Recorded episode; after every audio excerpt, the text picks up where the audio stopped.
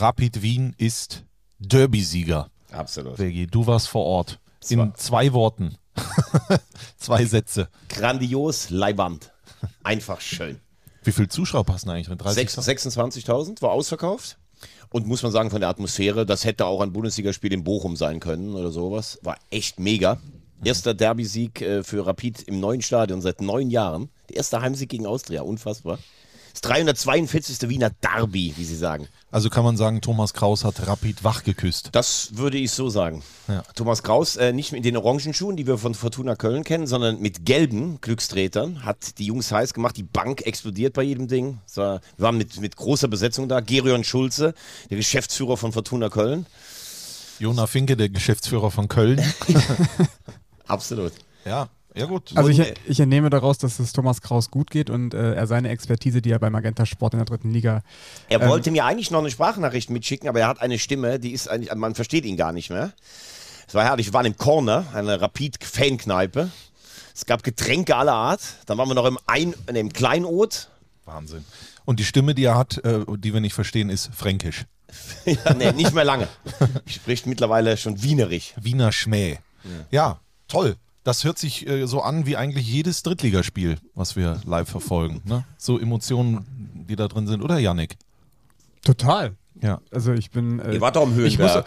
man muss auch erstmal nach so einem emotionalen Wochenende erstmal runterkommen. Wir haben jetzt hier Montagmorgen, gefühlt ist es kurz vor Sieben? kurz vor sieben, genau. Also Richtiges Kackwetter. es ist so richtig so, boah, jetzt erstmal. Jetzt erstmal ein Stück äh, Streuselkuchen von der Bäckerei Balkhausen. Aber schön, aber schön muss ich sagen, wenn man hier reinkommt, frisch aus Wien, heute Morgen um Viertel vor sechs aufgestanden, dann sieht man dich, du platzt vor Energie, das ist gut. Yannick, der Denker, kommt mir auf dem Trottoir entgegen. Schon ich, äh, und dann dieser Schlafzimmerblick von Tobi Schäfer. So ein bisschen müde, dem Wetter angepasst. Ja. Aber wenn er so über die Brille drüber guckt, jetzt verstehe ich auch, warum du für viele Sexiest Man alive bist. Wegen der Brille. Naja, wegen dem Ganzen. It's a talent. Brille war ein großes Thema dieses Wochenende, auch bei Olaf Jansen. Ja, Ja? er trägt jetzt Brille. Ja, er trägt jetzt Brille. Ach so. Ist mir noch gar nicht Ist aufgefallen. dir nicht aufgefallen im Internet? Nee. Du hattest doch Jens. War übrigens- Nee, das war Jens Keller. Ja, ja. Aber, ach, Ich hab Jens. Olaf Janssen hatte eine Brille auf, habe ich gar nicht drauf geachtet. Ja. Zum ersten Mal hatte der noch nie eine Brille auf. In der Geschichte. Ja. Es war der erste Tag. Ich wollte nur nochmal das äh, Gedächtnis von Thomas Wagner anzapfen. Olaf Janssen und Kleppinger, der, der Ja. äh, Co-Trainer Haben von Olympia in Seoul 88, glaube ich, zusammengespielt. Genau. Ja. Und äh, waren beide auch äh, groß beteiligt. Kleppinger sogar, das hat Tobi mir dann vorher gesagt, mehrfach als Torschütze aufgetreten. Das war mir gar nicht bekannt. Im Spiel um Ich Bronze. weiß natürlich, äh, äh, dass Uwe Kamps im Tor stand. Ja, aber Gerhard Kleppinger, so ein alter Haudegen, Darmstadt, Schalke und sowas, dass der, also das war ja damals die Olympianationalmannschaft, das war ja eine richtig gute Truppe, also noch stärker als so eine nominelle B-Mannschaft. Äh, da waren ja auch einige, die dann äh, 88 noch, glaube ich, das Heimturnier auch bei der EM Klinsmann war gespielt doch haben. Klinsmann dabei. war Kapitän. Genau, ne? ja. Frank Mill, glaube ich, oder? Und wer war Trainer? Oh, Wahrscheinlich Horst Köppel. Oder Berti Vogt? boah, was, da wüsste ich jetzt selber auch. Also Holger Osiek? Beckenbauer war ja schon Trainer der A-Nationalelf. Aber wer war bei Olympia dann dabei? Das ist eine guckt gute jetzt Frage. Janik Bakic. Es kommt jetzt nicht der Vorspann, bevor wir nicht wissen, wer der Trainer War war. eigentlich eine gute Quiz. Und wir haben hier gerade äh, Historisches. Thomas Wagner weiß eine Antwort nicht. ja, muss man echt sagen. Gero Bisans war es wahrscheinlich nicht, der war schon Damentrainer. Was ich da gut fand, sie hatten da ja viele Jahre die gleichen Trikots, nämlich diese ähm, ikonischen Trikots mit dem schwarz-rot-goldenen, Ja. ähm, mit den Streifen auf der Brust, mit denen sie dann auch Weltmeister geworden sind. Yannick Grins, wer Sag ist es? Hannes Löhr. Hannes Lehr. Wahnsinn. Le leider auch schon verstorben. Gott hab ihn selig. Apropos leider verstorben, traurige Nachricht für alle Schwarzwaldklinik-Fans. Horst Naumann ist gestorben. Dr. Römer. Dr. Römer. Äh, über 90, war ja auch im Traumschiff, auch der Doktor, seine Paraderolle. Ja. Ja, also für mich, äh, das sind die Idole meiner Kindheit, die abtreten. Dann wollen wir doch für die alle. Dr. Dr. Römer war, ja- hatte ja Liebeskummer, hat sich ja in diese Schauspielerin verliebt, die in so einem Wander, auf einer Wanderbühne war. Und er hat sich, er hat völlig die, den Kopf verloren und äh, musste dann vom Professor getröstet werden. Aber er war der Wingman quasi von äh, Professor Brinkmann. Ja, oder? aber genau, also er war nicht wie Dr. Schübel so ein unsolider Lebenswandel, wechselnde Frauen, Spielbank und Alkohol, sondern er war eher so der solide Wingman von. Moment mal, da habe ich gerade ge gemerkt, wo du dein Leben. Äh, wechselnde Frauen, Spielbank und Alkohol. Dr. Das, meine Damen und Herren, ist Thomas Wagner. Und ich würde sagen, für alle äh, geben wir uns jetzt mal richtig Mühe, die beste Folge aller Zeiten Ich habe aufzuzeichnen. aber ein gutes Gefühl auch. Ja, wollen wir über Fußball reden? Getränk in die Hand. Das ist Liga hitzig und emotionsgeladen. 3. Kritisch auf diese 90 Minuten schauen. So funktioniert das auch. Zu 3, der dritte Liga-Podcast von Magenta Sport. Wollen wir das mal so stehen lassen? Ich frage mich immer die ganze Zeit, wo, in welchen Momenten wir das überhaupt gesagt haben, was da. Wo, wo musste man was stehen lassen, Diggi? Weißt du das muss ich auch sagen. Ich weiß nicht, wo das jetzt auch wieder kommt. Das ist aber auch ein Bossmove von dir dann, ne? wenn du einfach was, irgendwer was sagt und du sagst dann einfach nur, wollen wir das mal so stehen lassen? Das signalisiert ja auch dem Gegenüber so. Also ich bin nicht so ganz sa- einverstanden. Sag du mal. Ja, herzlich willkommen zu Folge 28 von 4 zu 3, der dritte Liga-Podcast von Magenta Sport, live aus den Straßburger Studios in Köln-Mitte bei Streuselkuchen der Bäckerei Balkhausen. Das ist der Original, ne? Das ist der Original, Richtig den gut. gibt's jetzt wieder. Ja. Ist das schön. Den habe ich gekauft, heute Morgen schon. Wir begrüßen die komplette Mannschaft, die anwesend ist in der herrlichen Runde. Zu viert sitzen wir hier und äh, ich fange an mit demjenigen, der frisch zurück aus Wien gekommen ist, gerade eben gelandet. Ihr habt es gerade gehört, das heißt, er ist Mozart beseitet und er ist jetzt Österreich an Erfahrung. Wenn er redet, entsteht ein Wörtersee. Hier ist Thomas Wagner. Der Typ ist einfach so geil. Beim nächsten denkt man nicht an Österreich, sondern an Frankreich. Sometimes you win, sometimes to lose. Er lässt sich durch nichts provozieren. Der Mann, nach dessen Nachname eine Stadt im Elsass benannt wurde, Christian Straßburger. Bonjour. Und dann haben wir noch das Schweizer Taschenmesser von 4 zu 3. Total hilfreich und für alles zu gebrauchen. Er ist für diesen Podcast kantonangebend. Man kann ihn nur Bern haben. Yannick Bakic. Wunderschönen guten Morgen, danke Tobi. Elfte Folge Schwarzwaldklinik, die Mutprobe. Wir steigen ja wieder ein. Also zwei Freunde wollen sich um die Gunst einer Frau, um Gundi, praktisch buhlen darum und wollen durch eine Höhle, die eigentlich gesperrt ist. Und der eine ähm, verkantet mit dem, mit dem Knöchel, dann will ihn einer retten und der stirbt, dieser, dieser Retter. Und äh, das ist natürlich eine große Belastungsprobe für die Familie von Dr. Schäfer, der später dann wegen Rheuma auch aufhören muss. Also auch ernste Themen in der Schwarzwaldklinik. Folge 11. Wahnsinn. Einer stirbt, einer hat Rheuma. Naja. Lief wohl im ZDF. Marktführer. Habe ich jetzt übrigens am Samstag geschaut. Samstagabend. Die Gio äh, Giovanni Zarella präsentiert 50 Jahre Roland Kaiser. Und ich habe es mir dreieinhalb Stunden angeguckt. Es war herrlich. Der ist doch älter. Ich glaube 50 Jahre Bühne. Ach so. Und der heißt ja auch gar nicht Roland Kaiser, sondern der heißt. Ich weiß es auch nicht. Aber mehr. schon zum zweiten Mal 50 Jahre Bühne dann, oder nicht? Gefühlt. Vielleicht ist, es musste einfach ein guter Titel her. Aber der hat einige Hits, muss man sagen. Es wurde übrigens auch über die äh, vielen, vielen Auftritte an der Elb, äh, äh, nee, wie, wie heißt das? Ach, in Dresden. an Ja, der, ja, ähm, Kaisermania. Genau, wurde gesprochen und äh, da hat man nochmal die Begeisterung gesehen. Äh, ist also nicht nur im Fußball, sondern auch musikalisch was los. in Dresden. Santa Maria. Insel, die aus Träumen geboren. Was ist dein Lieblingshit von Roland Kaiser, Yannick? Ich hab meine Sinne verloren. Ich kenne keinen. In dem Fieber, das wie Feuer brennt. Das da. Roland Kaiser, der alte Schlüpferstürmer. ja, Müssen Sie mal die sieben Fässer Wein reinrollen. Ne? Der ist ja nicht mehr so gut im Geschäft. Naja, das waren Stromberg-Zitate. Jetzt haben wir gleich zehn Minuten und wir haben nicht einmal über dritte Liga. Lassen wir es einfach heute, Ja, oder? das war's, Ist doch ne? auch wurscht. Ja, Streuselkuchen war gut. Was ist Thema Nummer eins? Wir beginnen mit äh, Hörerpost, beziehungsweise ja, digitaler Hörerpost. Sascha aus Mannheim hat sich bei uns gemeldet über unser 4 zu 3 Handy. Ich, wir hören das jetzt nicht, ich verkürze das nur. Der hat sich ein bisschen aufgeregt, um nicht zu sagen echauffiert, weil wir relativ unzuverlässig sind, in seiner Meinung nach, mit unserem Erscheinungsdatum. Er sagt, manchmal erscheinen wir dienstags morgens, manchmal dienstags abends, manchmal schon in der Nacht, manchmal Dienstag um 13 Uhr, manchmal Dienstag um 15 Uhr. Ob wir denn mal einen verlässlichen Erscheinungstermin jetzt nennen könnten, weil damit er das so bei sich einplant. Also er hat sich wirklich aufgeregt. Also er ist unser persönlicher Chauffeur sozusagen. Und ich kann dazu nur sagen, wir sind ja immer froh, dass wir uns überhaupt hier zusammenfinden und sobald wir aufgenommen haben, versuchen wir zu veröffentlichen. Und das ist eben manchmal am Dienstagmorgen, das ist manchmal schon am Montagmorgen. Also Ja. die, die, diese Kritik kann ich so nicht annehmen.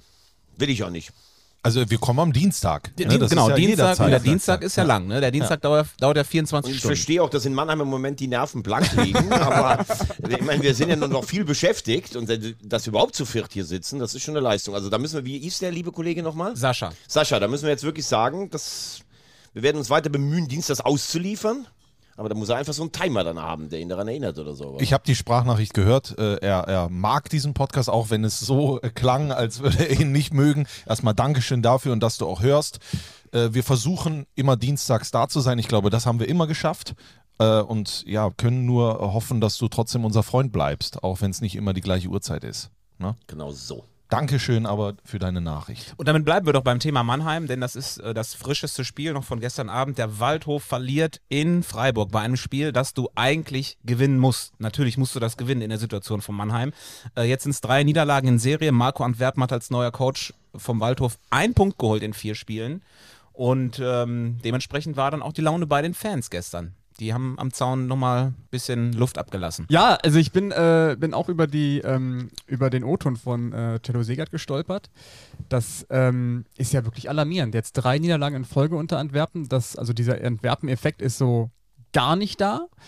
Wir haben ja letzte Woche schon drüber gesprochen, dass er ja total erschrocken darüber war, in welcher Situation sich die Mannschaft befindet, dass sie gar nicht die Situation annehmen kann aus emotionaler Sicht. Jetzt hast du so ein Spiel in Freiburg, was du ja eigentlich dann auch psychologisch gesehen gewinnen müsstest, kleiner Gegner oder schwächerer Gegner, du bist besser, machst die Chancen nicht, ähm, verlierst dann. Und das, ich kann die Fans total verstehen, dass die jetzt, dass da jetzt Panik hochkommt, vor allem weil ja auch im Parallelspiel dann Halle auch schon vorgelegt hat, hat gewonnen, jetzt sind es vier Punkte, jetzt ist es auf jeden Fall so, dass sie auch nächste Woche unterm Strich stehen würden, also das wird, kriegt jetzt richtig Substanz, diese ganze Nummer. Und ähm, ja, ich glaube, die Startelf war, glaube ich, auf fünf per äh, Personen verändert. Das ist ja auch so ein Zeichen dafür, Antwerpen sucht noch. Ne? Das ist ja ähnlich wie beim, FC, beim FCK gewesen. Anfangs da hat er ja auch immer gesucht nach seiner Stammformation und irgendwann hat er ja dann Gefühl, hinten raus immer mit der gleichen Elf gespielt. Aber das müsste jetzt einfach ein bisschen schneller passieren, dass da, dass da diese 12, 13 Leute sind, die auf die er vertraut. Lass uns doch Cello Segert äh, mal eben hören, bevor wir noch weiter ins Detail gehen. Äh, er war danach bei uns am Mikrofon bei Magenta Sport. Da müssen uns natürlich von den Fans den ganzen Unmut gefallen lassen. Die leben den Waldhof. Ich kann es absolut verstehen, die leben den Waldhof. Aber wir haben heute gekämpft, wir haben, wir haben gefightet, wir haben, alles, wir haben alles gegeben.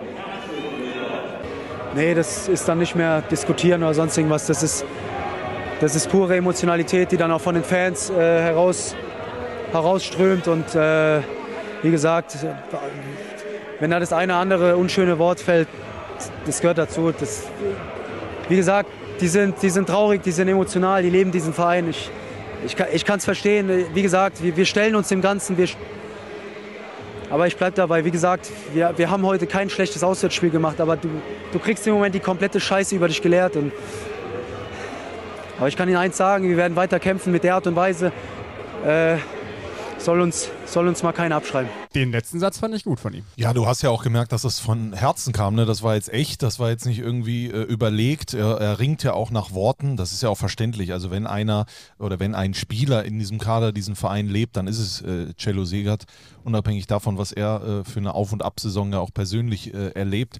Ich weiß auch gar nicht, also das müsste man jetzt mal, also das ist jetzt lautes Denken inwiefern man da jetzt äh, Marco Antwerpen, äh, zu wie viel Prozent man ihn da mit reinnehmen kann. Weil ich habe mir mal gedacht, ich habe ja auch mit einigen gesprochen. Also erstmal war der Zeitpunkt der Installierung von Marco Antwerpen unglücklich, finde ich. Äh, Gerade nachdem man gemerkt hat, mit Rüdiger Rehm, jetzt haben sie den oft zitierten Bock umgestoßen.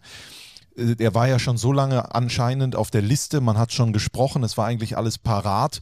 Warum hat man dann das Ding nicht schon vorher gemacht? Also für mich ist es ein klares Missmanagement, weil man ja dann auch kurz vor Transferschluss dann nochmal irgendwie äh, wie mit einer Pistole da einfach drauf äh, gezielt hat. Ist jetzt vielleicht ein blöder, äh, blöder Vergleich auf den Transfermarkt und geguckt hat, was ist da noch drin, was kann man da noch haben. Hat natürlich dann überhaupt gar keine Zeit, die irgendwie zu installieren. Das wäre im Winter ja deutlich besser gewesen. Da hätte man das, äh, was Antwerpen spielen will, mit den Neuzugängen der Mannschaft äh, besser einimpfen können.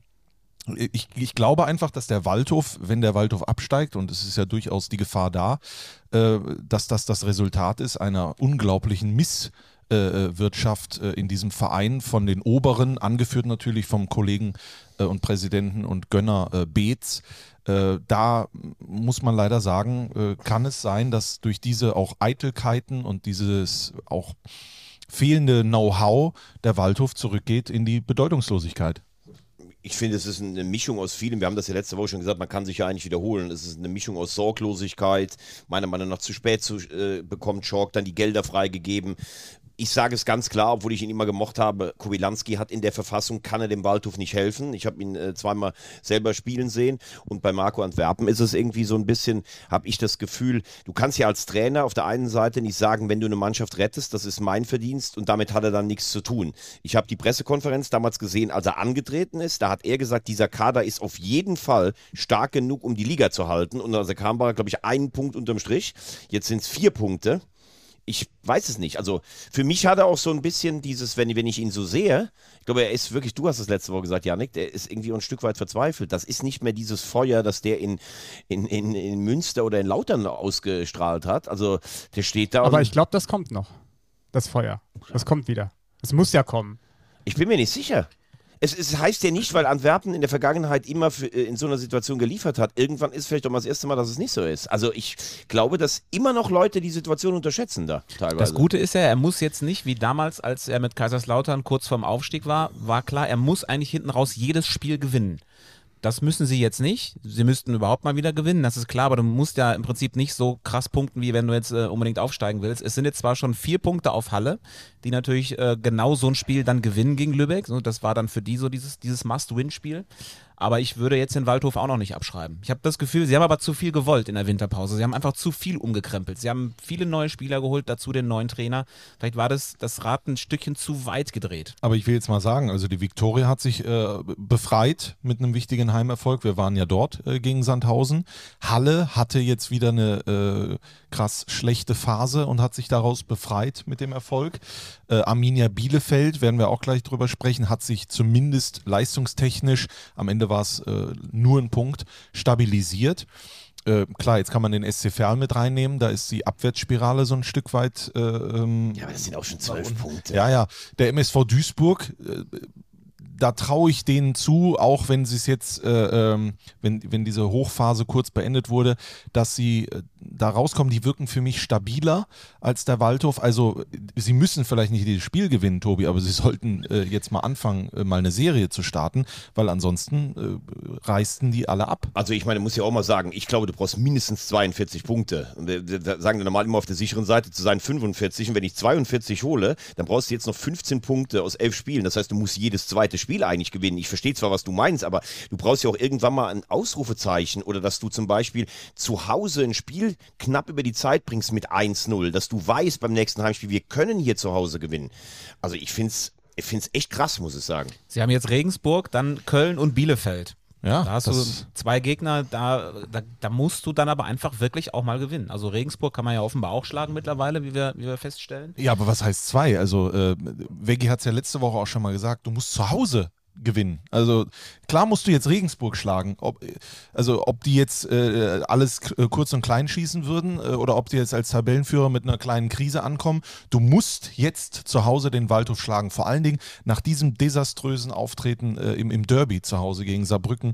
Also wenn, wenn da jetzt keine Reaktion kommt, wann, äh, das, wann soll das Feuer denn kommen? Also mir imponiert Freiburg, die lassen sich nicht hängen, aber die sind für mich abgestiegen und die anderen fünf Mannschaften bis Bielefeld spielen drei Absteiger aus. Für mich ist alles hoch ab Viktoria Köln gerettet. Also ich, mir ist dieses Wochenende wieder aufgefallen, dass das eine Liga ist, wo du einfach mal auch in so einen Flow kommen musst. Das fällt mir jetzt so auf bei Preußen Münster, eine Mannschaft, die wir eigentlich so gesagt haben, ja, vielleicht steigen sie ab, vielleicht bleiben sie drin, vielleicht kommt, geht ein bisschen was nach oben, aber du merkst, wenn du über diesen einen Punkt kommst, dass du mal ein Spiel gewinnst und dann gewinnst du das nächste Spiel, wir reden ja auch gleich noch über die Löwen, ist ja auch ähnlich, dann kannst du in dieser Liga einfach auch mal so durchrauschen. Ne? Das ist gefühlt in der zweiten Liga oder in der Bundesliga gar nicht möglich. Deswegen ähm, will ich gar nicht so, so, sehr aufs Programm schauen, was, was Mannheim irgendwie nächste Woche hat. Weil ähm, bei Regensburg sieht man ja auch, dass wenn man diesen Flow eben nicht hat, dann wird es halt super schwer, diese Spiele zu gewinnen und die kommen jetzt auch langsam in so einen Negativstrudel rein. Ja, und äh, vielleicht als letztes zu diesem Abstiegskampf. Uns muss eines klar sein, wenn wir auf Bielefeld schauen, auf Waldhof und auf den MSV Duisburg. Einen dieser drei Traditionsvereine wird es treffen. Ja, und Halle ist ja auch einer, ne? Ja. Genau, bei Halle muss man, das muss man ja wirklich auch mal lobend erwähnen, dass die, die hatten dieses, dieses Big Point-Spiel jetzt am Wochenende. Die, der Verein hat im Vorfeld sogar nochmal klar gemacht, Ristic, unser starker Mann, an dem wird nicht gerüttelt und die Mannschaft liefert dann halt auch. Ne? Also ähm, Halle gewinnt jetzt nicht viele Spiele, aber die gewinnt zumindest die wichtigen. Ich erinnere an das Spiel in Duisburg. Ich erinnere jetzt an das Wochenende. Also die haben vor allem gegen die, äh, sag mal, direkte Konkurrenz haben die wirklich viel gepunktet. Und ich meine, Lübeck hat übrigens auch Tradition, ne? Also nicht, dass wir das, Ja, dass Sie hier ich- falsch verstehen. Ich habe das, glaube ich, jetzt äh, äh, Du meinst große ehemalige äh, Bundesligisten oder sowas, ne? Ja. Aber zu einem Satz noch zu Münster. Ich habe hier letzte Woche gesagt, die spielen für mich noch einen Aufstieg mit. Ich lege mir sogar fest, wenn die in Aue gewinnen am Wochenende, kommt Münster in die ersten drei. Ansgar Brinkmann hat gesagt, sie sollten vorsichtshalber mal die Lizenz für die zweite Liga beantragen, denn wer keinen Mut hat zu träumen, hat keine Kraft zu kämpfen. Boah. Starker Ansgar Satz. Brinkmann. Freitag 15.30 Uhr müssen die Unterlagen eingereicht werden beim DFB. Ich glaube, diese Woche ist eine Woche, die, die dann auch sehr äh, psychologisch wichtig ist für die Vereine, weil wer meldet sich denn jetzt wirklich nochmal an für die zweite Liga? Macht das auch Kannst du dir vorstellen, wenn Yannick Bakic in der Otto Fleckschneise am Freitagmorgen mit Ingwertee und Äpfeln Position bezieht, wann der Postbote Ja, kommt? ich glaube, das ist für viele Pressesprecher in der Liga echt eine entscheidende Woche, weil da musst du ja nochmal gucken, wie viele Sitzplätze hast du für die Medienvertreter, wie groß ist dein Presseraum. Ist ja alles vorgegeben in den Lizenzunterlagen. Da musst du auch mal nochmal den, den Stift ansetzen und mal durchzählen. Aber gibt es denn da Tendenzen? Also macht äh, Preußen Münster das oder sogar nicht? Also ich, das weiß ich nicht, aber das musst du ja machen. Alleine, um der Mannschaft zu signalisieren, äh, wir, wenn, wir machen alles möglich. das wäre ja ich fahrlässig. würde sogar, ich würd sogar fast sagen, der SC Verl muss es machen. Du hast 36 Punkte, vielleicht reicht äh, Platz, ja, Platz 3 zur Relegation, vielleicht äh, schiebt sich da noch, also nee, das, Ferl Ja. nicht mehr. Ferl, Ferl ist, glaube ich, aber was ist das für ein. Zeichen an die Mannschaft? Ja, aber, aber in Ferl, glaube ich, wenn du dann sagst, das kostet ja auch ein bisschen was, sowas so Ja, einen ja, klar. abzugeben. Ne? Und wenn du da als Mannschaft sagst, Ferl hat jetzt, glaube ich, wie viele Punkte haben die jetzt Rückstand? Zwölf auf dem Relegationsplatz. Also ich finde, da, da muss man das jetzt nicht mehr unbedingt machen. Zwölf, ja, nee, auf, nee, Das, die haben zwölf nach oben, zwölf nach unten. Also das ist für mich Tabellenmittelfeld. Also, äh, welche Formalität sie in Münster auf jeden Fall auch noch erledigen sollten, ist, äh, den Vertrag mit Sascha Hildmann zu verlängern.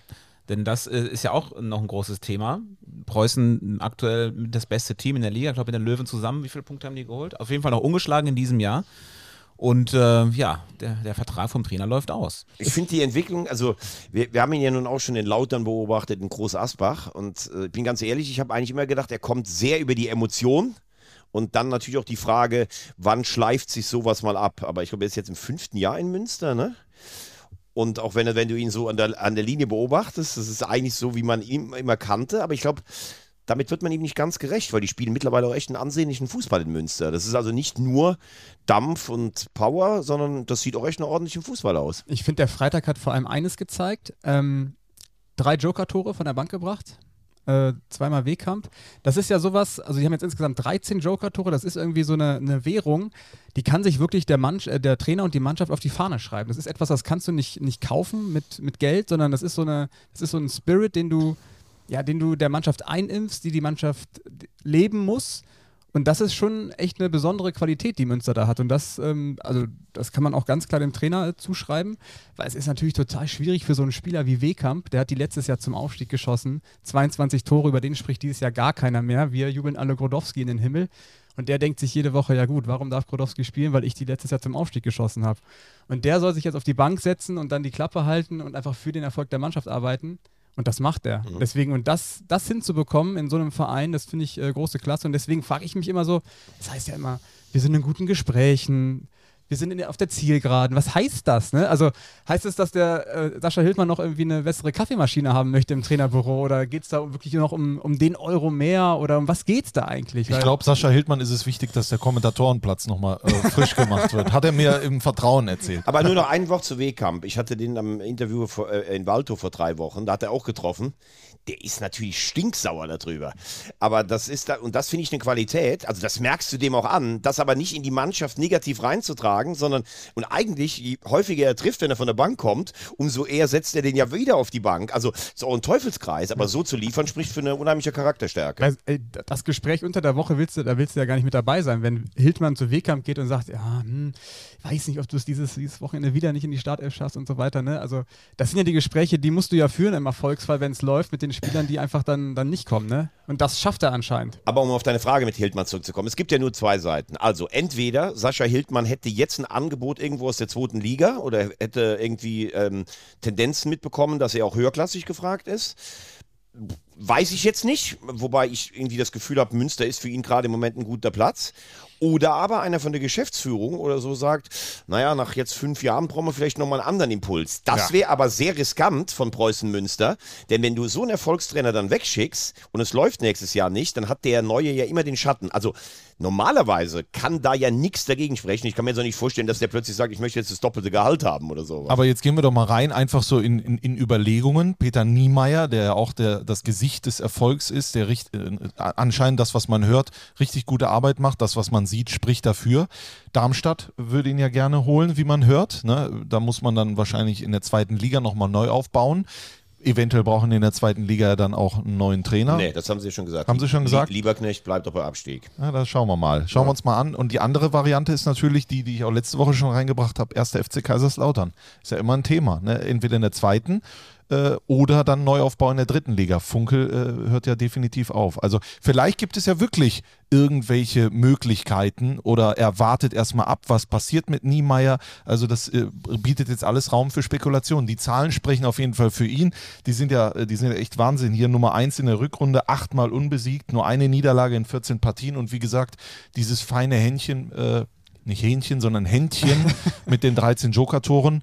Plus er ist einfach ein geiler Typ. Ne? Das kommt ja auch noch dazu. Also im, im Privaten miteinander und auch äh, an der Seitenlinie gefällt er mir einfach richtig gut. Und ich erinnere an den Groundhopper zum Beispiel, wo er Alex Klich vor diesem wichtigen Derby in die Kabine da reinlässt und mit ihm auf dem Weg dahin dann einfach redet. Also das ist irgendwie äh, sehr sympathisch.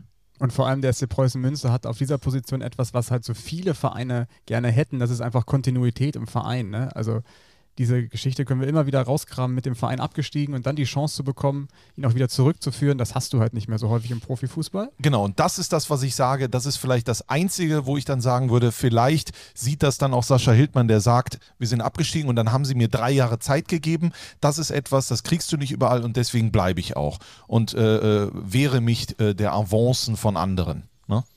Ja, aber ich, also ich finde, man, wenn man äh, tief drauf guckt, der ist, glaube ich, im ersten Jahr hat er es übernommen, da ist er trotzdem abgestiegen, obwohl eine ordentliche Punktausbeute war. Dann ist er zweimal nicht aufgestiegen, schon mit einem guten Etat, hatte natürlich mit Dortmund 2 und Essen noch immer starke Kon äh, Konkurrenz. Dann ist er aufgestiegen und jetzt, also es fällt mir jetzt auch schwer, über die fünf Jahre äh, zu sagen, das war jetzt durchgehend die Note 1, weil es war auch ein Abstieg dabei und zwei Nicht-Aufstiege, die aber nie mit schlechter Punkteausbeute waren. Das ist einfach ein richtig gutes Gesamtpaket und wie du sagst, Kontinuität sowas machst du ja nur, wenn, vielleicht spekulieren wir auch einfach nur und die, die haben sich schon längst geeinigt und sagen, ey, wir lassen noch so ein bisschen das Ganze wabern. Das kann ja auch sein. Warum sollst du jetzt nochmal, klar, du kannst dann irgendwann sagen, bei einem Heimspiel verkünden wir es vorher, unser Trainer bleibt, dann gibt es vielleicht nochmal einen Schub oder sowas, aber es, es gibt für mich keinerlei Anzeichen von irgendeiner Art und Weise, dass das nicht funktionieren würde. Er wird ja auch unfassbar geliebt von den Fans. Das haben wir nicht nur beim Groundhopper gesehen, wo wirklich Fans gesagt haben, ja, wir kommen heute wegen Sascha Hildmann. Es ist so gefallen, der O-Ton. Beziehungsweise jetzt am Freitag stand er dann auch wieder bei uns im Interview und dann, dann gibt es da halt Sprechchöre. Ne? Also der wird da auf Händen getragen. Das ist ja auch so eine Beziehung. Ähm, ja, die sollte man aufrechterhalten, meiner Meinung nach. Das hört sich romantisch an. ich weiß, was es ist. Er möchte auf seiner Trainerbank, er sitzt ja immer vor der Bande. Ist ja ganz schwer, man kommt da so schwer drüber aus. Als, so. Er möchte da genauso ein Häuschen haben wie du, dass er vom Regen geschützt ist. Aus der Fifi Gerritsen-Kurve. Ja. Preußen Münster wird interessant bleiben. Vielleicht rufen wir einfach mal Marcel Westkamp an, den Insta-Wessi, den Pressesprecher, den ewigen. Der kann uns bestimmt der hat die Woche Antworten wahrscheinlich liefern. keine Zeit, weil er die ganzen Presseplätze erzählen muss und äh, was noch alles zu tun ist. Ist ja, sieht ja aus wie im Kino, da die, die Presse. Ja, also der äh, Presseraum ne? reicht. 40 Plätze muss man haben in der zweiten Liga. Nur eins ist wichtig, vielleicht auch an alle Kolleginnen und Kollegen: Die Currywurst wird erst dann angefasst, wenn Marcel Westkamp den ersten, äh, die erste Wurst gegessen hat.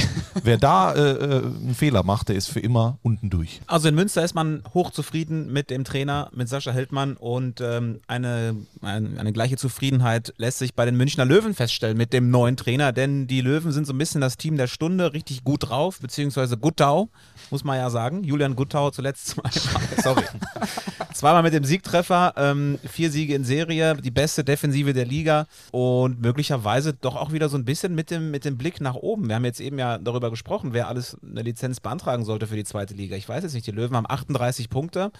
Ah, Das sind zwar schon noch 10 Punkte bis, bis Platz 3, aber also, Natürlich machen die das. Also die haben, äh, was haben die hier, was hatte ich hier, in, in 19 Spielen 20 Punkte geholt vor äh, ihm und jetzt mit ihm 18 ungeschlagen. Ähm, wir waren ja, das kann man immer wieder wiederholen, also ich war irritiert. Ich habe gedacht, das könnte jetzt so ein Jakobacci 2.0 äh, haben wir uns, habe ich mich schwer getäuscht. Äh, zum Glück für die Löwen. Äh, er hat die Liga drauf.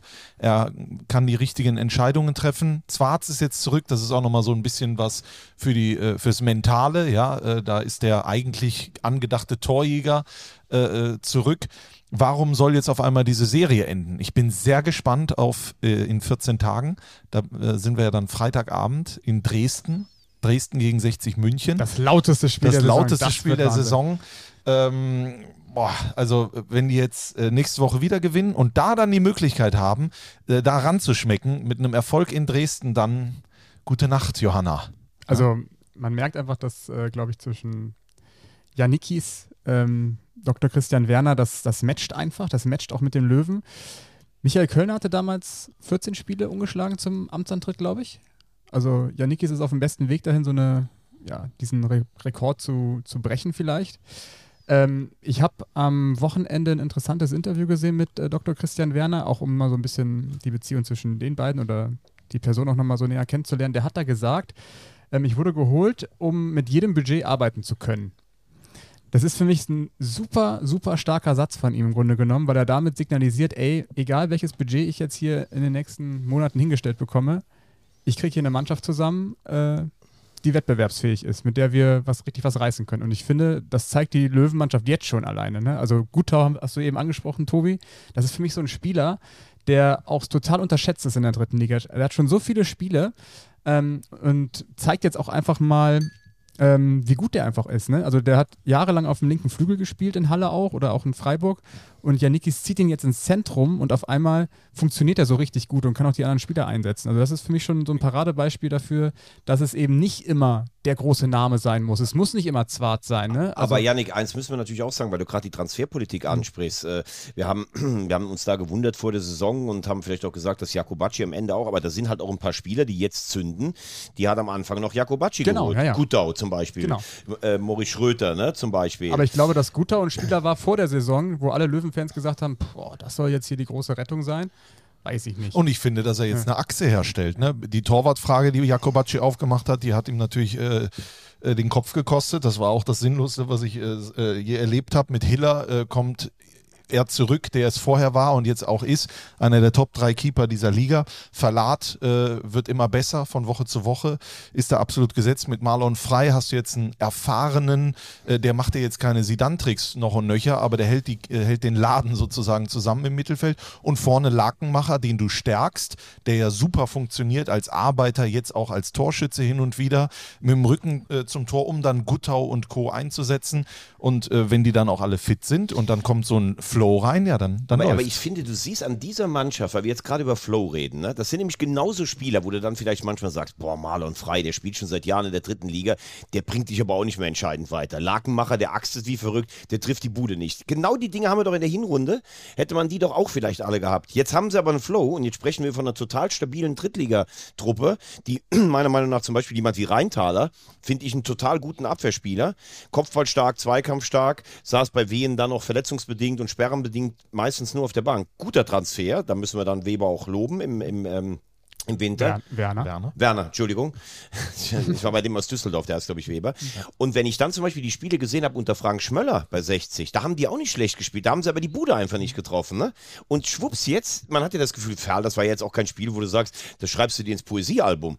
Aber dann machen sie eins, gewinnen weiter. Spielen jetzt zu Hause, haben sie irgendwie Ulm, Ulm glaube ich. Ja, ja. So, wenn sie das gewinnen, dann denke ich. Und dürfen, dann in Dresden? Ja, dann dürfen die, dürfen die Löwen auch nochmal hoffen. Aber das ist ja, ja dann auch ganz klar ein Zeichen für den Trainer. Ne? Also, das ist ja dann ganz klare Trainerarbeit, wenn er auf einmal dieses Konstrukt zum, zum Spielen bringt, zum Gewinnen bringt. Und man muss sagen, Verlat, Frei und Lakenmacher, frisurtechnisch ist das Bundesliga. ne?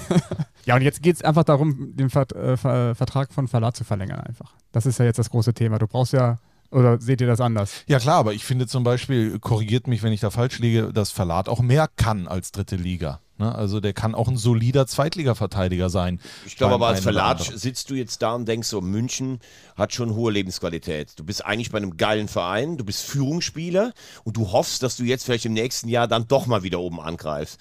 Und dann hängst du wahrscheinlich im November da und denkst so, boah, hätte ich doch Wär hier mal nicht, unter- gewechselt. hätte ich da nicht unterschrieben, wieder das ganze Aber- Theater. Das ist ja bei solchen Vereinen oft so. Jetzt, ich glaube im Moment schweben die alle auf einer blau-weißen Wolke. Und wir sind uns ja auch alle einig, dass 60 mindestens in die zweite Liga gehört. Ne? Aber wir sind uns auch einig, die werden sich das in Kürze schon wieder selber kaputt machen. Ja, das will ich jetzt gar nicht so, will ich jetzt gar nicht äh, so. Ich hoffe nicht. Äh, also um Gottes Willen, das will ja, keiner hoffen, ne? Aber ob so ein Lauf dann immer jetzt so weiterhält, das ist ja auch die Frage. Aber viele Chancen würde Verlat nicht mehr kriegen, nochmal höherklassig zu spielen. Äh, Ich würde Genau. mich jetzt nicht darauf verlassen, das mit den Löwen nochmal irgendwann zu machen. Klar, vielleicht geht der Weg irgendwie dahin. Vielleicht wartet er auch genau auf solche Signale, dass der Verein irgendwie da was für die nächste Saison zusammenbaut, wo er dann vielleicht auch ein bisschen mit im Zentrum ist und, und, und äh, schon auch die Perspektive hat, oh, das sieht aber nicht schlecht aus. Und Dok- Dr. Christian Werner, wenn er sagt, ich kann jetzt mit jedem Budget, kann ich was, er muss jetzt natürlich das Maximum an Budget für Verlata raushauen. Also da reicht jetzt kein Jahresvertrag mit Option, sondern da muss jetzt ein Zeichen kommen. Drei Jahre, vier Jahre, du bist unser Leader, du bist unser Gesicht, du bist unser Haarteil, äh, das ist äh, jetzt wichtig. ja, also ich würde es den Löwen und auch äh, Jesper Verlat wünschen, Nur ich wäre mit solchen, ich wäre persönlich mit solchen Aussagen ein bisschen vorsichtig, auch wenn du sagst, es ist eine starke Aussage. Jetzt aus dem Gefühl, es läuft gerade, so auch was zu tätigen, das kriegst du eigentlich, das kriegst du immer irgendwann aufs Brot geschmiert. Dann hat der nächstes Jahr nicht mehr so viel Kohle und dann du, ja, dann mach doch mal damit. Du hast doch gesagt, du kannst mit jedem Etat arbeiten. Ich, Aber ich glaube, da ist er ja genau der richtige Mann, weil er ja diese ganzen Trüffelschweine aus der Regionalliga findet. Und Ja. Jetzt haben sie mit Stefan Engels aus, aus Fair noch einen Kaderplaner geholt, der auch da genau in dieser gleichen äh, Suppe sucht, sage ich mal.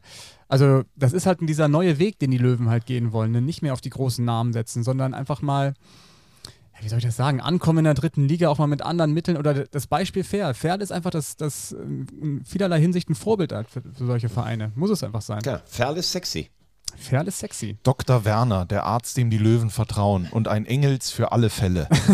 Und falls Sie nicht, gehen Sie zu Dr. Weber, der wohnt nebenan. genau, in Düsseldorf. Dr. Wagner. So, Machen wir weiter? das war ganz positiv zu den Löwen. Was klar. ist, was Bist- ist hier? selber das überrascht war von dir. in 28 Folgen. Ja, also ich muss ganz ehrlich Endlich können wir mal, Also ich kann sagen, ich habe ein großes Herz für die Löwen. Die, also ganz ehrlich, ich, mein erstes Zweitligaspiel im Stadion war damals äh, äh, Allianz Arena von 60 München. Da war oben alles abgehangen und sowas. Es hatte jetzt nicht so, aber es waren glaube ich 26.000 da, die haben gewonnen. Und äh, ja, Also das, wenn man sich das überlegt, also ohne äh, jetzt in die Details zu gehen, dass die Bayern praktisch ein Stadion, weil es hieß ja, es gibt nur ein Stadion, wenn es für beide Vereine ist, damals von der Politik. Und dass das praktisch zu gleichen Anteilen und Kosten gebaut wurde. Und nachher waren die Löwen so pleite, dass sie praktisch den Bayern das Ding auch noch schenken mussten. Also da, da schwillt mir der Kamm, muss ich ganz ehrlich sagen. dafür haben sie ja dann das Finale Dahuam verloren. Ja, naja, aber das war schon, also, puh, naja. Also, wir sind ja heute so ein bisschen bei den Teams unterwegs, die sich Hoffnung machen können, äh, die die Lizenz für die zweite Liga beantragen sollten. Und äh, dazu gehört auch ganz sicher Rot-Weiß Essen, die ähm, am Wochenende in einem sehr, sehr, einem hochinteressanten Spiel in Dresden unentschieden gespielt haben, 2 zu 2. Und da müssen wir natürlich zuallererst mal über Felix Götze reden, der erstmal schon wieder eine Kopfverletzung hatte. Da dachte ich ja, das kann ja wohl nicht wahr sein. Der Kerl, der ist aber auch, also ne, das wäre, glaube ich, war das dritte Mal. Er hatte mal, glaube ich, einen Haarriss im Schädel, dann schon mal eine Gehirnerschütterung.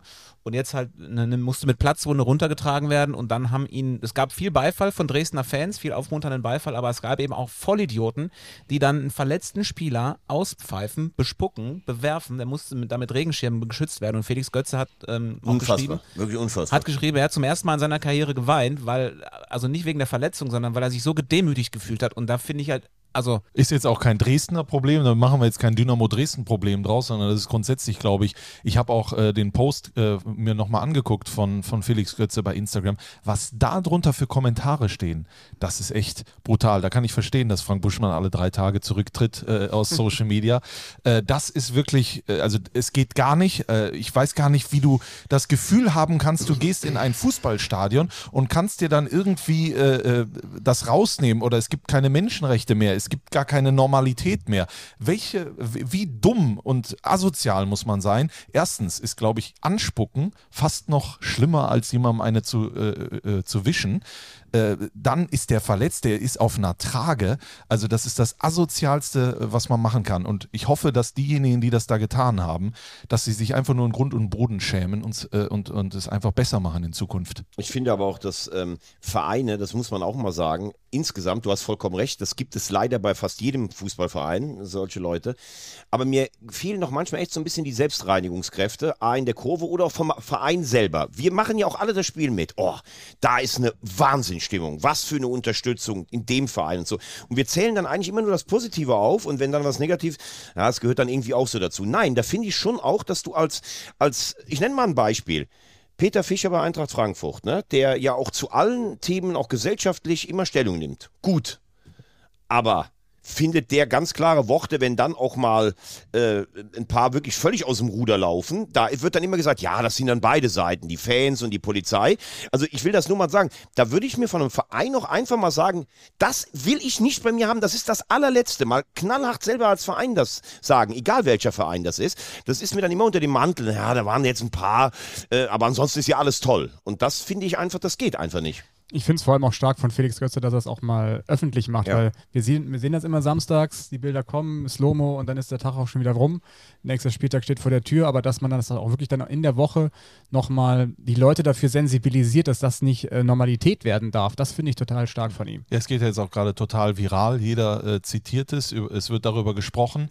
Natürlich steht jetzt Dynamo Dresden äh, am Pranger. Das soll auch nicht sein, aber es wird äh, komplett äh, videoüberwacht alles. Also wenn man da auch nur ansatzweise drei, vier, was auch immer Leute, die da gespuckt haben und sowas, die dürfen nie wieder ein Fußballstadion betreten und sollten sich mal überlegen, wie sie in Zukunft ihr Leben gestalten äh, wollen. Weil das ist natürlich ein absolutes No-Go. Äh, ich hoffe, dass das irgendwie geht, dass man das machen kann. Und wie gesagt, da sind meiner Meinung nach auch die Vereine gefordert, weil letztlich muss man ja dann auch sagen, so überragend der Support ist in Dresden, solche Sachen machen ja dann auch so ein bisschen das ganze Bild kaputt. Ja, aber es ist ja die Diskussion, haben wir jetzt wochenlang geführt, auch mit den, mit den Protesten der Ultras und so. Die Vereine haben halt sehr häufig Angst vor den eigenen Fans. Und die, die Machtverhältnisse sind dann da oft nicht ganz gesund, wie ich finde. Ja, wobei, das muss man ja eigentlich sagen, dass äh, ich, ich weiß gar nicht, wie oft Fans überhaupt teilweise kooperationsbereit sind, aber das war ja eigentlich eher ein Beispiel. Da war ja alles friedlich und sie haben so lange äh, demonstriert, bis es einem fast schon auf den Sack gegangen ist. Und dann haben die Vereine nachher äh, haben gesagt, okay, wir ziehen den Investorendeal zurück. Das finde ich aber eigentlich eher fast ein Positivbeispiel, weil da wurde mit Ausnahme des Dings in, in, in Hamburg mit dem Fadenkreuz von Kind, wurde ja keiner persönlich jetzt angegangen, sondern es war teilweise sogar kreativ mit diesen kleinen Spielzeugautos oder sowas. Aber wie du sagst, man hat oft das Gefühl, es gibt dann keinen Dialog von Vereinsspitze mit Fans. Ihr habt euch übrigens auch an ein paar Sachen zu halten, sondern manchmal lassen die das einfach nur laufen. Bitte äh, schießt aber nicht gegen uns Vereinsspitze und dann fühlen sich viele wie in einem rechtsfreien äh, Raum. Ich meine, das beste Beispiel war doch, jetzt sind wir aber wieder in der Bundesliga, das war in Bochum, als, als es um dieses Banner ging, was vor dem Fluchtweg hing, als äh, das Spiel auch eine halbe Stunde unterbrochen war, weil sich keiner getraut hat, dieses Banner einfach wegzunehmen. Das muss doch ein Verein dann auch machen können oder Vereinsvertreter oder wie auch immer. Ja. Aber da hat man dann Angst vor den Fans, weil es dann heißt, oh, wenn wir das jetzt machen, dann ist die Hölle los. Ist wahrscheinlich auch so, aber da muss man sich darauf vorbereiten. Ich zitiere Deutschlands größten Sportreporter. Lassen wir das mal so stehen. Und kommen jetzt ins Sportliche. Ja, über was reden wir? Über Dynamo Dapro, Dresden. Dapro 26. Ja, Dapro 26, er hat verlängert, äh, nach dem, es ging ja bergauf, wahrscheinlich hat man dann einfach gewartet, dann gab es diesen äh, Rückschlag, will ich es mal nennen, gegen Ulm und danach hat man dann gesagt, Dapro 26, der Verein äh, steht für Kontinuität und das ist auch ein Zeichen dafür, hat äh, Christian Friedmann, glaube ich, wird so zitiert. Ich kann allen Beteiligten nur gratulieren und äh, wenn sie es in dieser Saison nicht schaffen sollten, Platz 3 zu erreichen, ne, dann glaube ich, kann dort etwas entstehen in Zukunft, wenn man die Ruhe bewahrt, wenn man weiterhin so professionell zusammenarbeitet, wenn man weiterhin so geschlossen ist, wenn man diesen Essener Weg, den es ja schon tausendmal gegeben hat bei Rot-Weiß, ähm, jetzt mit Leben füllt und äh, wenn, wenn dann nicht diese Saison, warum dann nicht nächste? Weil die Erwartungen bei so einem Traditionsverein, die steigen dann natürlich auch. Du sprichst den Essener Weg an. Was ist nochmal mit diesem Weg? Und der Weg ist noch nicht vorbei. So, hat Dabo nämlich gesagt. Im Verkündungsvideo. Warum kommt vorher nicht so ein Diet? Lizenzrechtlich geht das Also. nicht. Ja, ich finde das äh, herausragend, dass sie endlich mit ihm verlängert haben, weil es ist auch so ein Paradebeispiel von dieser berühmten Kontinuität, die wir eben hatten bei Sascha Hildmann.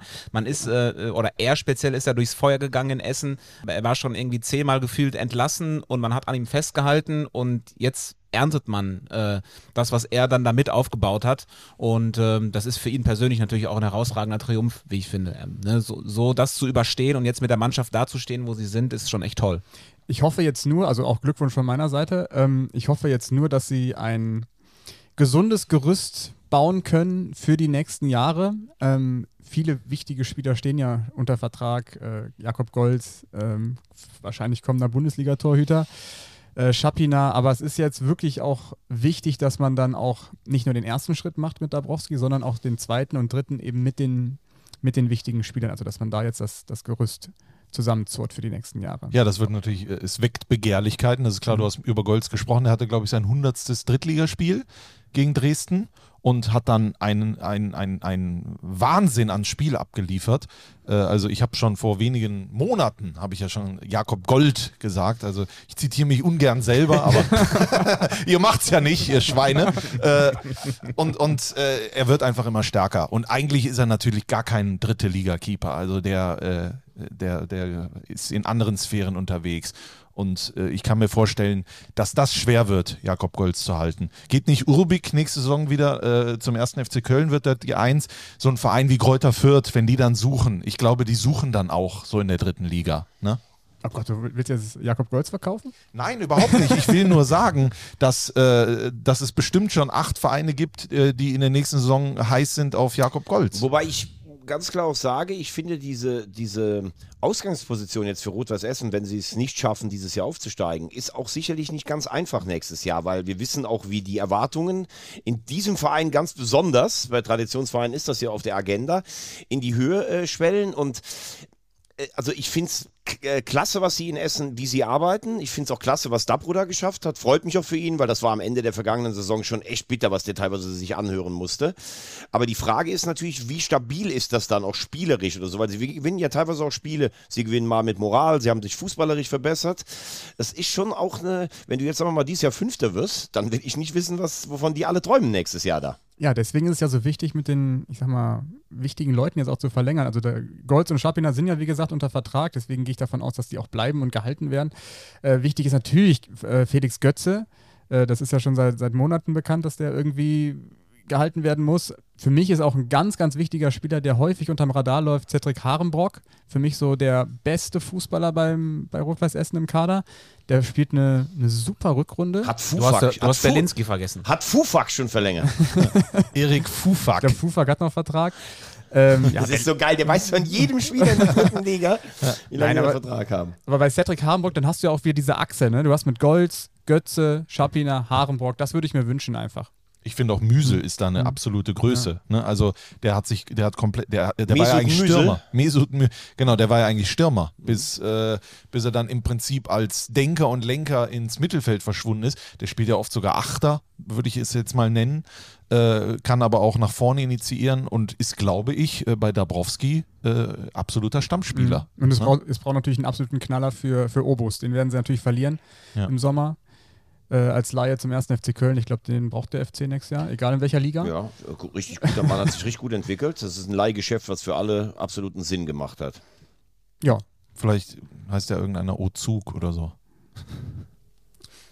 Puh.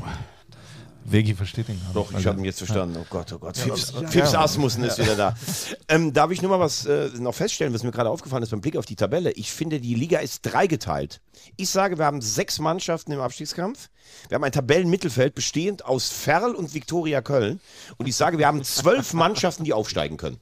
Wahnsinn. Pferd und Viktoria Köln spielen Platz 13 Ja, aus. nein, ganz ehrlich, weil wenn du dir das mal anguckst, wie Mannschaften jetzt in den Lauf kommen, ne? wir haben gerade über Münster gesprochen, also selbst Ingolstadt, äh, ich glaube es nicht, weil mir das zu oft, wenn sie mal dran waren, dann gewinnen sie auch nicht. Aber denen kann man zutrauen, aus den letzten elf Spielen zum Beispiel Nein. acht zu gewinnen. Nein, also bei Ingolstadt, da, da schwillt mir wirklich der Hals. Wirklich. Okay. Das ist Ingolstadt und Sandhausen, die haben es nicht verstanden. Ja, Wirklich. Sandhausen, da bin ich auch. Also- Also, wenn, wenn, wenn man sowas nicht nutzt. Dieses Jahr, ne? Also wir haben ja schon gesagt, Dresden und Regensburg sind durch, da ist schon sowieso Hopfen und Malz verloren. Aber nein, du merkst doch jetzt in den letzten Wochen, irgendwie der Fußballgott will einen ausgeben, ne?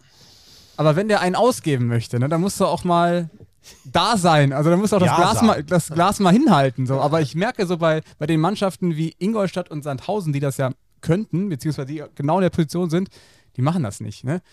Sandhausen am Samstag. Also, wie, wie kann es sein, dass du 1-0 führst gegen Viktoria Köln, gegen einen toten Gegner, gegen eine U19-Mannschaft im Grunde genommen? Du bist wieder dran, bist virtuell auf Platz 4. Wir haben es doch gerade eingeblendet im, in, in der Live-Berichterstattung. Tabelle rein. Oh, Sandhausen auf Platz 4. Jetzt kommen sie richtig ran. Keller-Tabelle und wir haben 2,0 Punkte Schnitt. Und was ist? Die verlieren gegen die U19 von Viktoria Köln mit 2 zu 1 kläglich. Aber Sie haben es doch erklärt danach auch. Jens Keller auch, das es war einfach äh, so ein bisschen dieses Gefühl vorhanden, das geht hier von alleine, weil es ist in Anführungszeichen nur Viktoria Köln gegen die Großen. Äh, gewinnen sie ja immer, ne? Gegen Dresden und Regensburg alle Spiele gewonnen. Und ähm, gegen die vermeintlich Kleinen äh, vertrauen sie dann vielleicht zu sehr auf, auf die individuelle Qualität, die sie ja haben in Sandhausen. Ne? Der Kader ist natürlich herausragend. Ja, aber da hat ja Yannick dann recht. Dann, kapier, dann kapieren dann. sie es ja einfach. Das ist dann ein aber- Armutszeugnis für die Spieler. Imhoff hat ja auch gesagt, es wird deutlich jetzt gesprochen. Also der hatte absolut die Schnauze voll von dieser, äh, von, von, ja, ich sag's jetzt einfach, von dieser Scheiße, äh, weil, und das muss man auch mal sagen, Viktoria Köln, das mit der U19, das muss man auch mal lobend erwähnen. Ne? Was haben die für eine Nachwuchsarbeit, Viktoria Köln? Äh, dem Meester, der gegen Saarbrücken dieses Tor macht, dann jetzt äh, äh, trifft und dann hatten die Engelhardt äh, in der Startelf, der eigentlich gelb-rot sehen muss, klare äh, Fehlentscheidung vom Schiedsrichter, und dann bringen die Said Malla, 17 Jahre aus der U19. Und was macht der einfach? Der spielt da auf wie, keine Ahnung, äh, als hätte er schon 1000 Bundes Bundesligaspiele auf dem Rücken, äh, da an 18 Leuten vorbei und, und äh, legt das Tor auf. Also, und das sind ja nur einige Junge, äh, die die Viktoria da hat.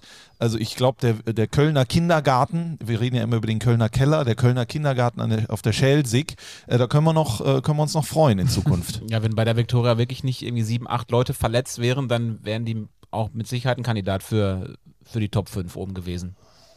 Also der Kader ist dann schon ganz gut. Ja, Ja, aber du willst noch mal in den VIP-Raum. Ne? Jetzt nicht. Äh, Nee, nee, nee ich, ich sag einfach nur, wir haben das ja schon so oft gesagt, dass die Viktoria eigentlich oben mitspielen kann.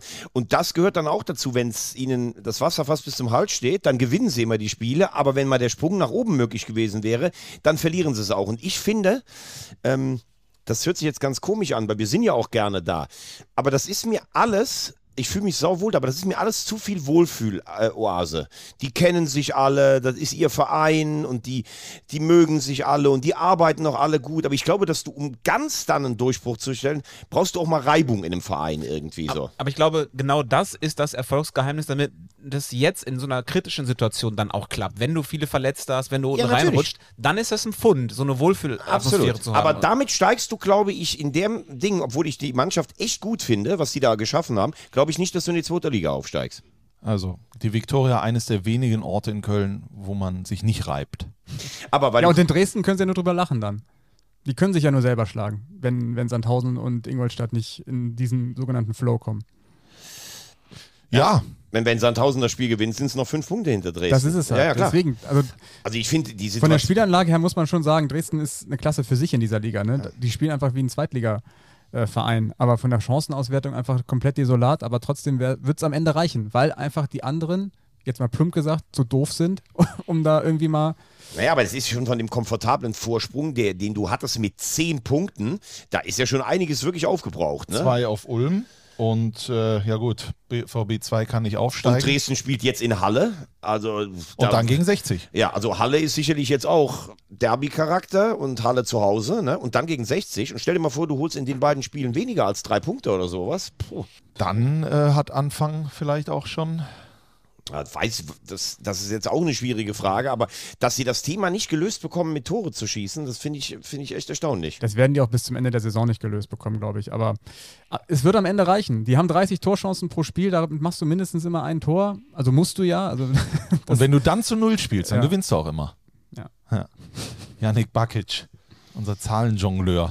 Aber man muss auch vielleicht einmal kurz sagen, wir reden ja selten über Zweitvertretungen und wenn in, äh, im Freiburger Sinne über den Absteiger, aber was Borussia Dortmund äh, für Fußball spielt, ja.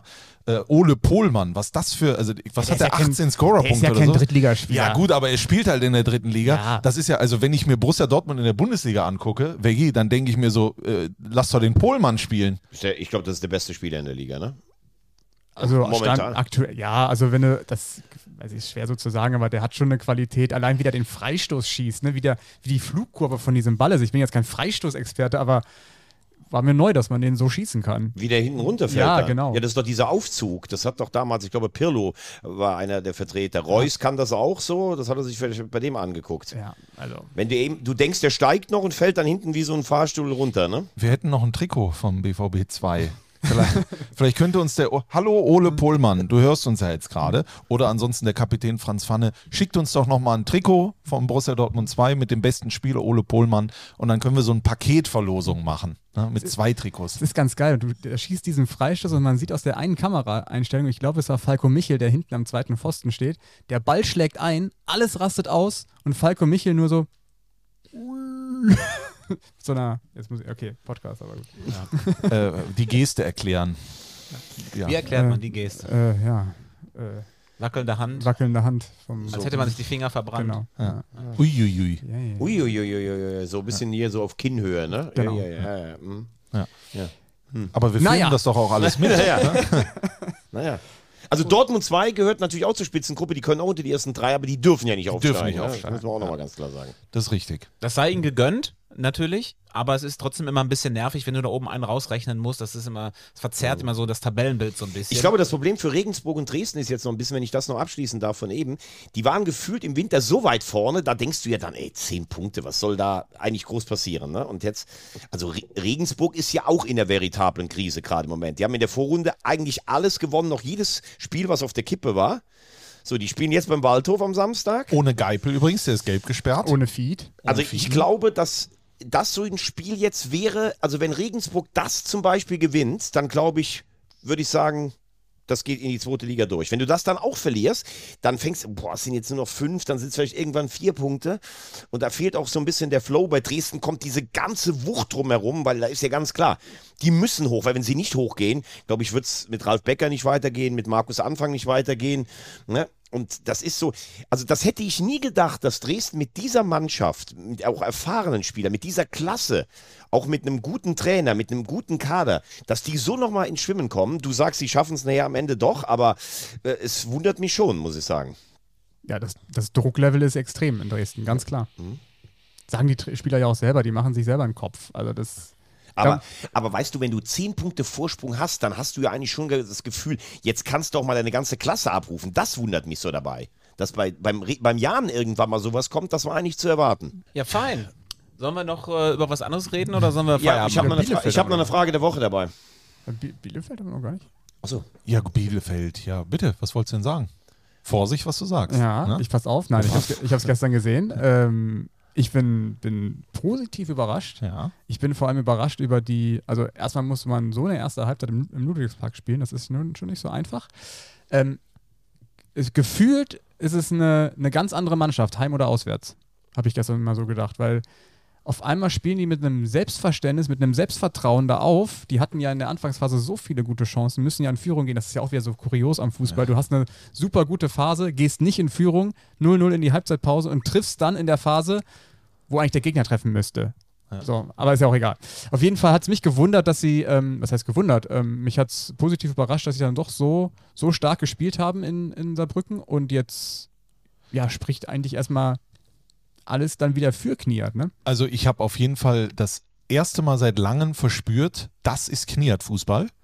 Viermal geändert in der Startelf. Erste gute Entscheidung, Schneider in die Innenverteidigung, Gulke auf die Bank. Da musste jetzt auch, äh, wir vor allen Dingen nicht, und äh, das weiß der Gulke selber, musste jetzt keine Rücksicht auf Namen nehmen. Er war auch hin und wieder Unsicherheitsfaktor. Schneider war stabil, vor allen Dingen Lannert äh, mit der Kapitänsbinde. Richtig starkes Spiel auf rechts, sowohl mit als auch gegen den Ball. Antreiber, Anschieber, äh, gar nicht mal verbal, sondern leistungstechnisch. Ähm, dazu Bougelab rein über die, über die Bahn, oft mit Lannert auf rechts initiiert und auch mental äh, vorangegangen. Also der hatte richtig Biss, teilweise sogar äh, mal auch zu viel. Ähm, Winsheimer für Klos, da hat natürlich erstmal jeder geschluckt, aber äh, total richtig für die, die Tiefe, fußballerische Herangehensweise. Winsheimer hat sich den Arsch aufgerissen, das muss man wirklich sagen. Und Wörl wieder zurück ins Mittelfeld, äh, ähm, der dann super funktioniert. Korbos, hatte ich das Gefühl, spielt das erste Mal befreit äh, auf. Biancardi macht sowieso eine Top-Saison, das muss man sagen. Egal, was da passiert, bereitet ja auch das Tor vor ähm, von Schipnowski, der sich auch reingehauen hat. Also, da, wenn es sowas geben sollte, dass, es, dass eine Mannschaft gegen einen Trainer spielt, keine Ahnung, ob es das gibt, dann gibt es ja auch eine Mannschaft, die für den Trainer spielt. Und das hat man gestern gesehen. Bielefeld hat für Kniat gespielt hat dann leider zwei Minuten äh, vor Schluss das Gegentor kassiert, weil Saarbrücken aber auch Druck gemacht hat ohne Ende. Aber das ist definitiv eine Leistung und eine Mannschaft, eine Aufstellung, auf die man aufbauen kann. Also ich gebe dir recht, es gibt sicherlich Mannschaften, die lassen sich dann hängen und wir sagen, da spielen gegen den Trainer. Aber hier geht es ja auch darum, also ich bin auch der Meinung, ich habe nur die Ausschnitte gesehen, da hat keiner gegen den Trainer gespielt, überhaupt nicht. Aber die spielen ja auch ein Stück weit für sich selber. Die wissen auch, wie eng das Ganze ist. Ich glaube, da muss jetzt auch keiner für Kniat spielen, was man aber gestern sagen kann. Er scheint die Mannschaft zu erreichen, sonst wäre so eine Leistung nicht möglich gewesen. Ich gebe nur eins zu bedenken, du spielst gut gestern und kriegst in der letzten Minute, fallen dir zwei Punkte weg. Und jetzt spielst du zu Hause gegen Ferl. Das war nämlich schon ein paar Mal, dass du auswärts was geholt hast und hast gedacht, jetzt gibt es zu Hause den Befreiungsschlag. Und kannst dir vorstellen, was da wieder los ist. 20.000. Wieder das, wo sie anscheinend auch nervlich teilweise Probleme haben. Da kommt der kleine Nachbar, ist zwar jetzt nicht gut drauf, den würde doch nichts besser gefallen, als den nochmal in die Suppe reinzuspucken. Das wird für mich jetzt das entscheidende Spiel, denn nur mit Punkten ab und zu auswärts wirst du das nicht halten können. Die Leistung war völlig okay.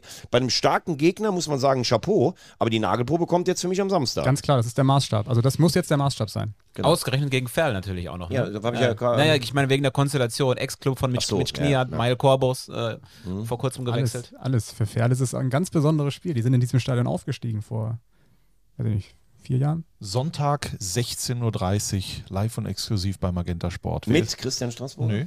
Ich bin beim Waldhof am Samstag. Aber der Platz in Saarbrücken war auch schon, das war ein bisschen lebensgefährlich teilweise Boah, auch, also oder? Das muss man wirklich sagen. Sch- Schön, dass du es noch ansprichst. Die haben ja den Rasen neu verlegt. Der ist überhaupt nicht angewachsen. Wo? In Saarbrücken im Ludwigsparkstadion, äh, im, äh, in der Hälfte, wo die, wo die Gästekurve ist. Ähm, da wurden Teiche ausgehoben teilweise. Es war wirklich so, dass die Bielefelder sich nach dem Aufwärmen zu Recht beim Schiedsrichter beschwert haben.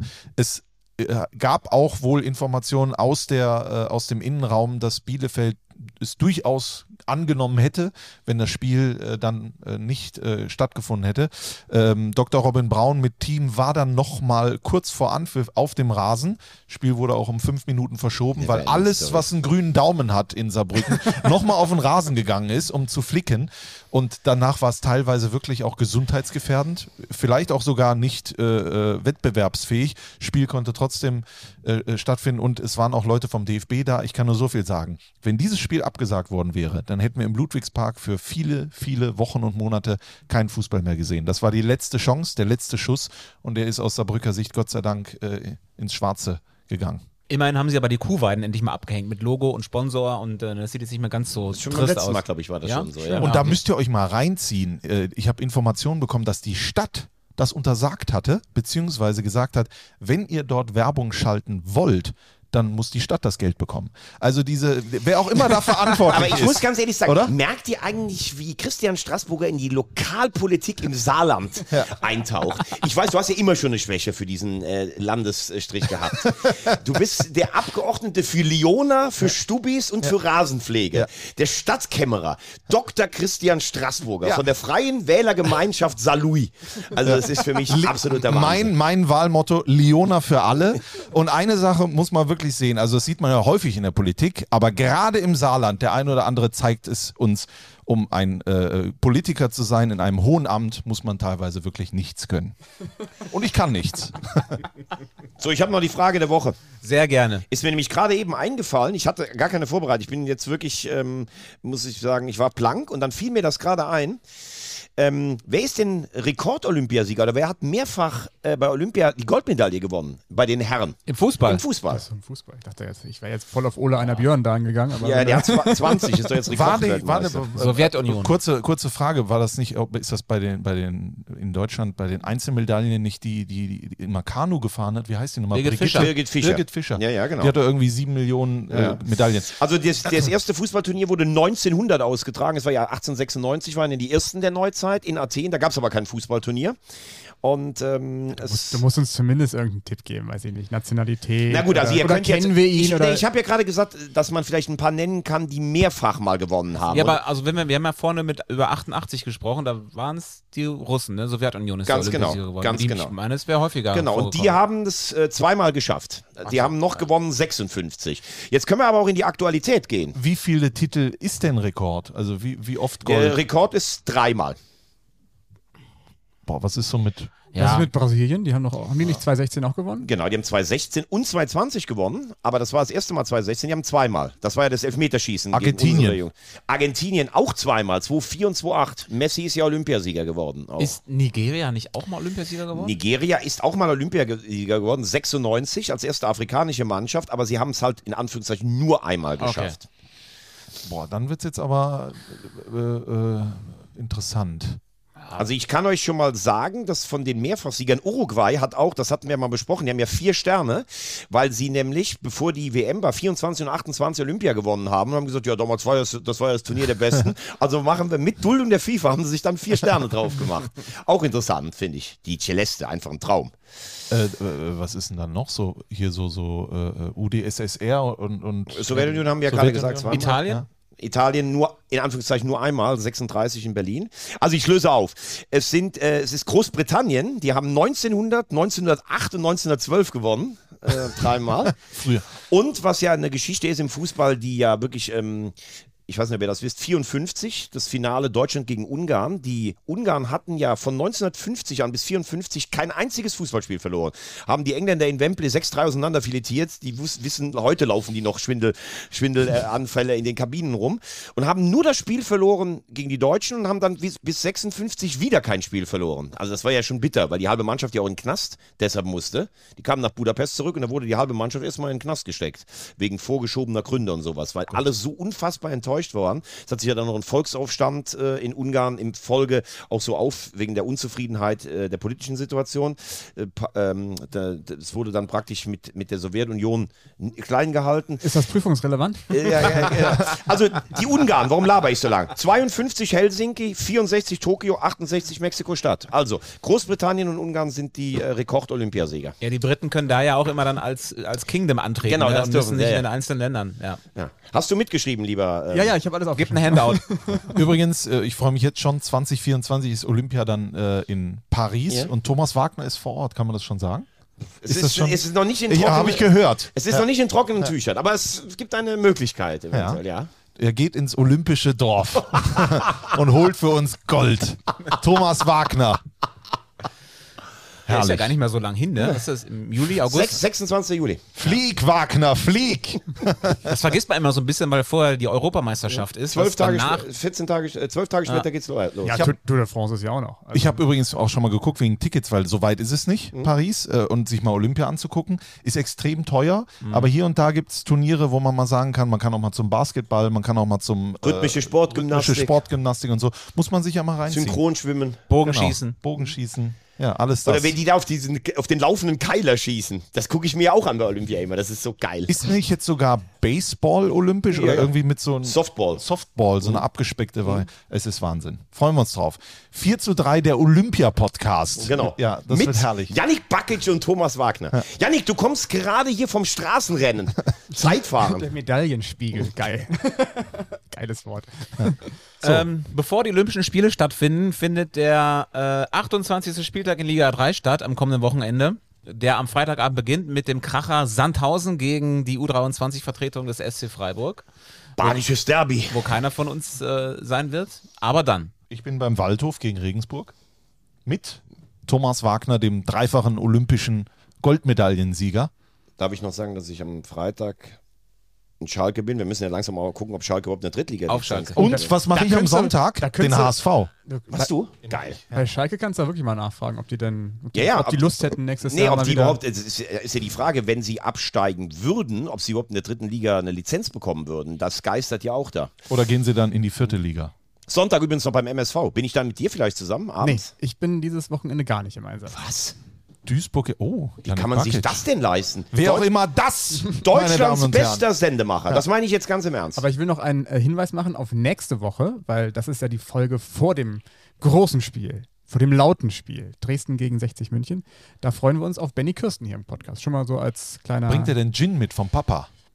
den Gin des Lebens. Ja. Und wo ist Tobi Schäfer? Auch keine dritte Liga am Wochenende. Ich mache jetzt äh, Frühstücksfernsehen und zweite Liga am Freitag und äh, dann Wo machst du Woche. Frühstücksfernsehen? im öffentlich-rechtlichen. Aber dann können wir doch Samstag zusammen frühstücken. Wisst ihr, wann Tobi Schäfer frühstückt? So gegen 6.30 Uhr. Da, will- da, da, da, da esse ich nicht, da, da bin ich gerade ins Bett gegangen. Wagner, ist schon weg. äh, Wagner heute ausgestattet von Granu Fink. Muss kurz zur Toilette. Ich glaube, das war's für Hatte heute. die Hose übrigens die ganze Zeit schon auf. Wirklich. ja, herrlich. Ja. Damit es noch bequemer ist. Na gut, ja, wenn der eine schon aufs Klo geht, ohne Tschüss zu sagen, dann können wir ja wirklich jetzt hier. Machen wir das auch. Hände waschen, bitte. Ja, und hinsetzen vorher. Es hört sich so an, als würde Wagner stehen. Ist ja dein Klo. Ich, ich halte mal kurz das Mikrofon rein. Warte, Moment. Äh, hier. Äh, ich bin jetzt im Bad.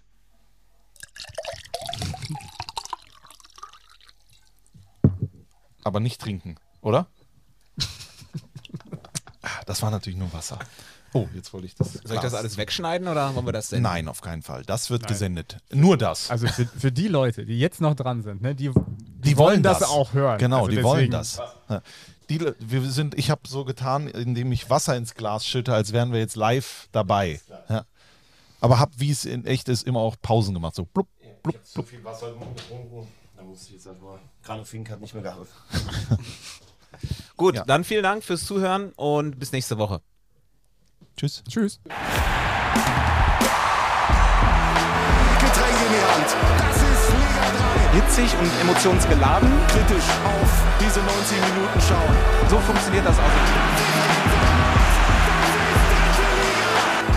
Zu 3, der dritte Liga-Podcast von Magenta Sport. Wollen wir das mal so stehen lassen?